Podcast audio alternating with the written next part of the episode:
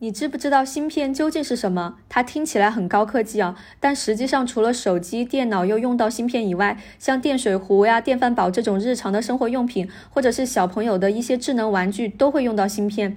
它的用途是很广泛的。那究竟什么叫做芯片呢？芯片的体积很小，一般都只有指甲盖那么大。但是呢，它上面密密麻麻排列着很多的晶体管，越高级的芯片上面的晶体管的数量越多，有时候一平方厘米的芯片上就有几十亿个晶体管，每一个晶体管呢都是由我上期讲到的半导体材料做成的元器件。然后呢，再把这些密密麻麻的元器件，也就是晶体管连成电路，这样就可以向外传输或者是输入数据了。这就是芯片。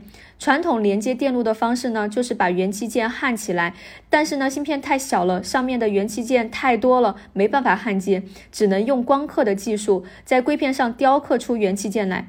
那为什么晶体管做成的集成电路后就可以发挥这么大的作用呢？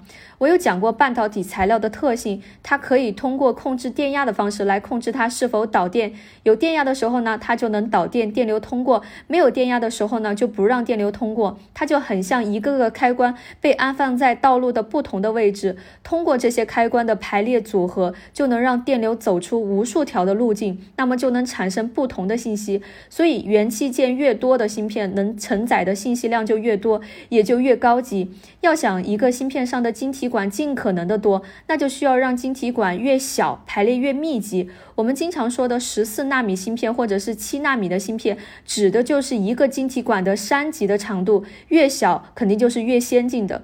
芯片这条路难就难在追求它的精度是没有尽头的，永远要往更极限的方向努力。这就是芯片。